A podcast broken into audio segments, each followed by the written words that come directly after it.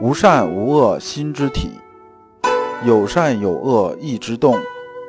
知善知恶是良知，为善去恶是格物。各位同道，大家好，我是老刘刘长志。您现在在收听的是由老刘播讲的《传习录》通俗讲解。老刘说心学，带您领悟心学入世的智慧。各位同道，大家好。今天我们继续讲解《传习录》，今天的题目是“格物正解”，对应的《传习录》章节是二九七。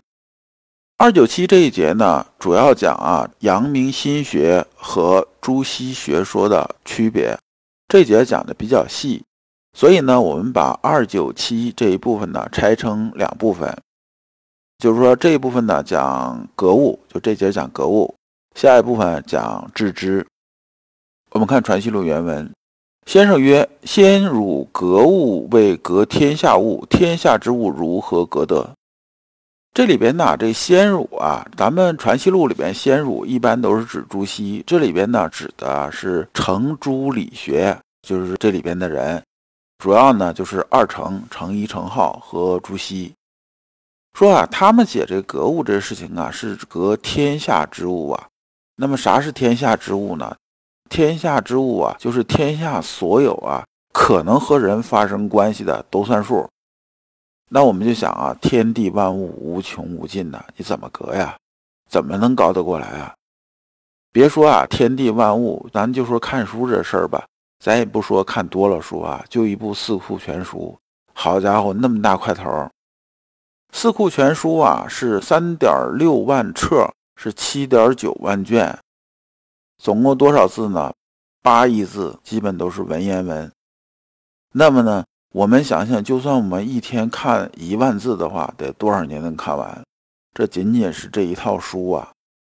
那么你要去隔天下之物啊，这些事情基本上是很不靠谱。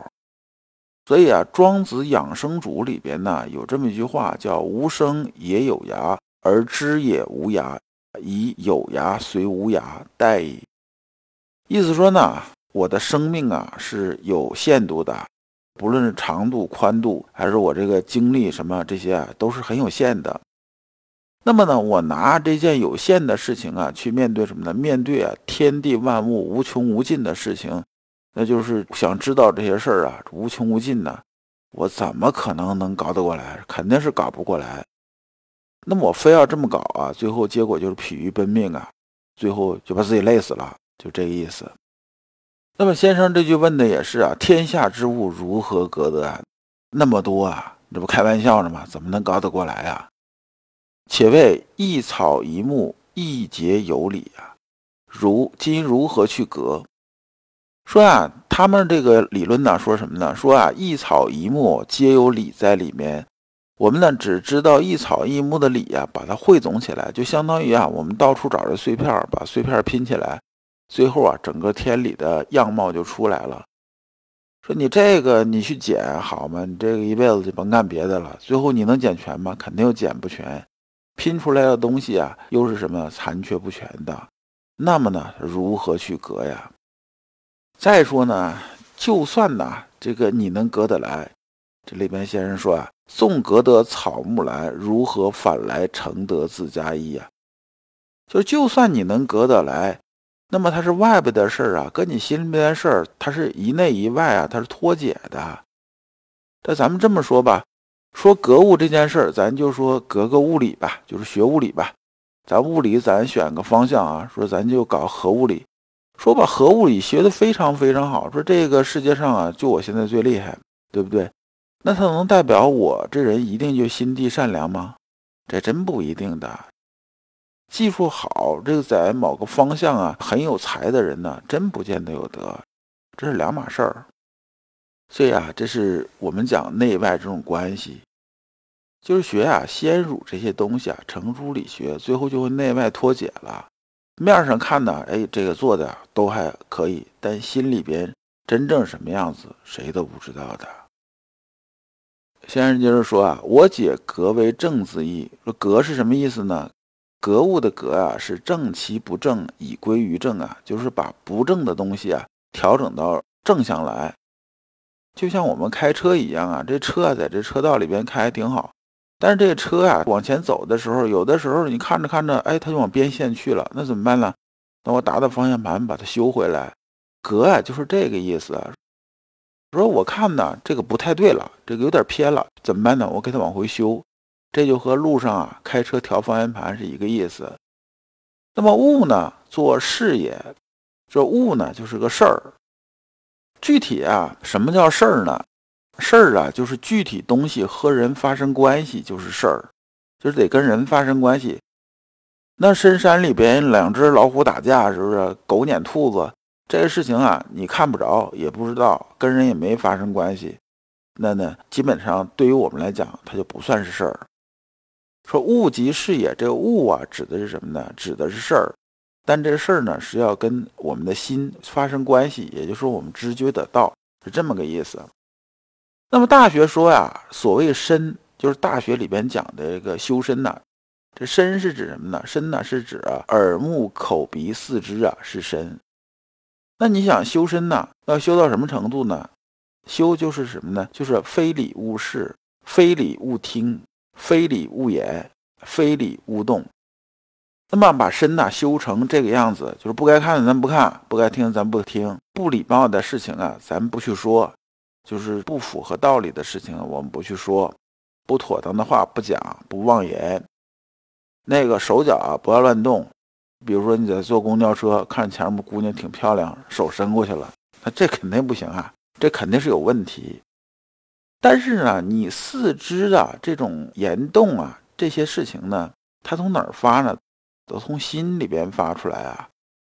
它不是说你管好手啊就能管得住，管好眼就能管得住，它不是。他自己啊手脚四肢啊这些啊他是没有啊自己意识的。你说这个咸猪手也好，还是眼睛乱看也好，是眼睛自主这种行为吗？显然不是啊，他是心动了，你这个四肢啊、耳目口鼻啊这些才动的。那么，所以修身在哪儿啊？在于啊，修自家心体呀。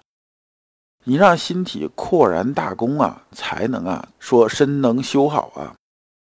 就像说啊，我们在路上这开车呀，这车呀违反交通规则了，那你说你把车打一顿，或者把车直接解体了，能从根本上解决这问题吗？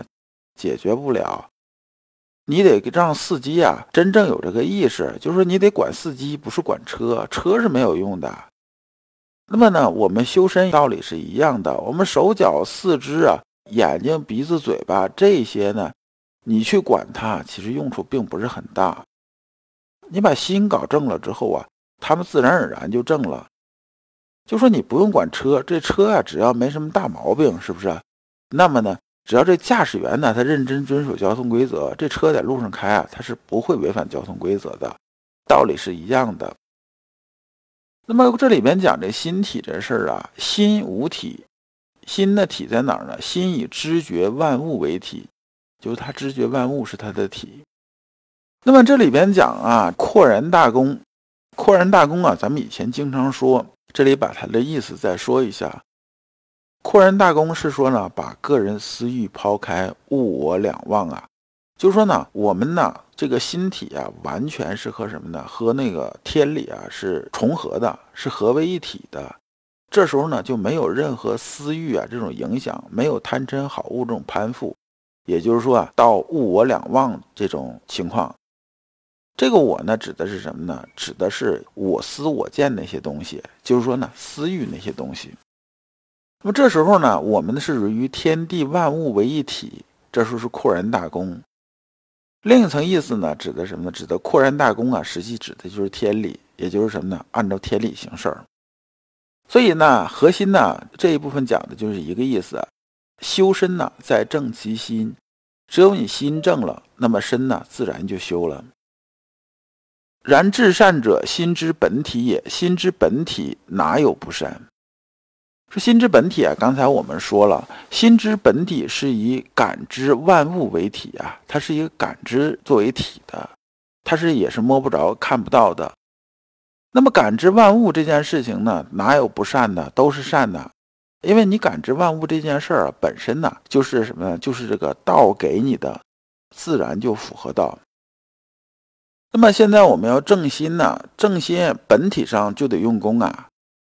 那么呢，你这用功怎么去用功啊？心它的体啊是感知万物为体，这一点来讲的话呢，我们用功似乎啊就没有啊落手处了。那呢，在哪儿用功呢？就是在心的发动处才好着力用功啊。就像治水一样，你呀在这个源头啊开始想辙，开始有动作，那你不能等着说这个水啊已经涨起来了，这好吗？这洪水高这个几十米啊，这这个你怎么办呢？你这没什么好办法了。所以呢，我们在啊这个用功的时候，也是在它的发动处用功，你不要等它起来之后再去怎么样怎么样。就像呢，我们呢说，我这有时候我情绪上来，比如说我一发怒啊。我最后啊，我自己都不认识我自己了，我自己都害怕。那是什么呢？那你看到的时候已经是洪水滔天了，而我们真正要制怒的时候，不是在最后那一关头踩刹车，那个很容易车毁人亡的。啊，只有什么在刚开始发动的时候就把方向导正啊。那么这着力处在哪儿呢？就是诚意，就是一念发出来的时候啊，它是有诚意的。那么啥是诚意呢？诚意啊，就是不自欺，就是自己不骗自己。我们有些时候会把臆想当成现实啊，比如说现在好多姑娘啊嫁人的时候啊，这看到这个人的时候，她并不是啊在感情里边正是这个热乎的时候啊，她不是很客观的评价这件事情的。她看这小伙子，她不是看说现在哎这个穷小子不是，她心里在想啊，这是二十年之后的马云呐，她心里是这么想的。然后呢，就这个想法、这个方向啊，这臆想的方向呢，就开始啊编织一些东西，就开始做梦了。然后呢，有些事情自然而然的就骗了自己了，就不太客观了。这呢，其实就是不够诚。诚啊，是有自知，然后呢，不加那些啊臆想的贪嗔好恶的东西在上面。那么在诚意上用功啊，是怎么用功呢？就说一念发在好善上，就实实在在去落实好善。一念落在啊恶恶上啊，就扎扎实实的去落实恶恶这件事情。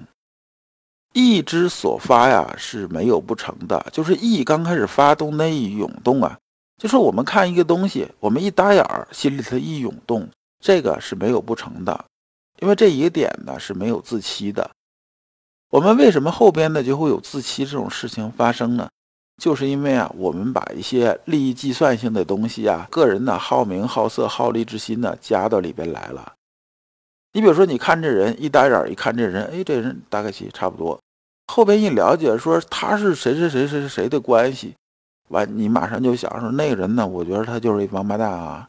那你跟他俩关系那么近，你也不是什么好鸟。接着我们判断呢，就没那么正确了。呃，不能说正确吧。就是我们的判断呢就没有那么客观了，就开始啊这个用有色眼镜看世界了。所以一直发动这一点用功的时候啊，本体啊它就是正的，它不是不正的。那么呢，要想心有诚意啊，就在诚意开始的时候，就是说好善恶恶上啊着落处下手，这就是对的点。如果你不知道如何进入心学殿堂。如果你在为人处事时经常左右为难，如果你在入世践行时经常茫然无措，那么你可以加老刘的微信。老刘的微信是“老刘说心学”的首字母加三个六。老刘为你答疑解惑，带你趟过晦涩的暗河，到达智慧的彼岸。那么这一讲啊，我们就讲完了。下一讲我们讲一城之本。感谢诸君。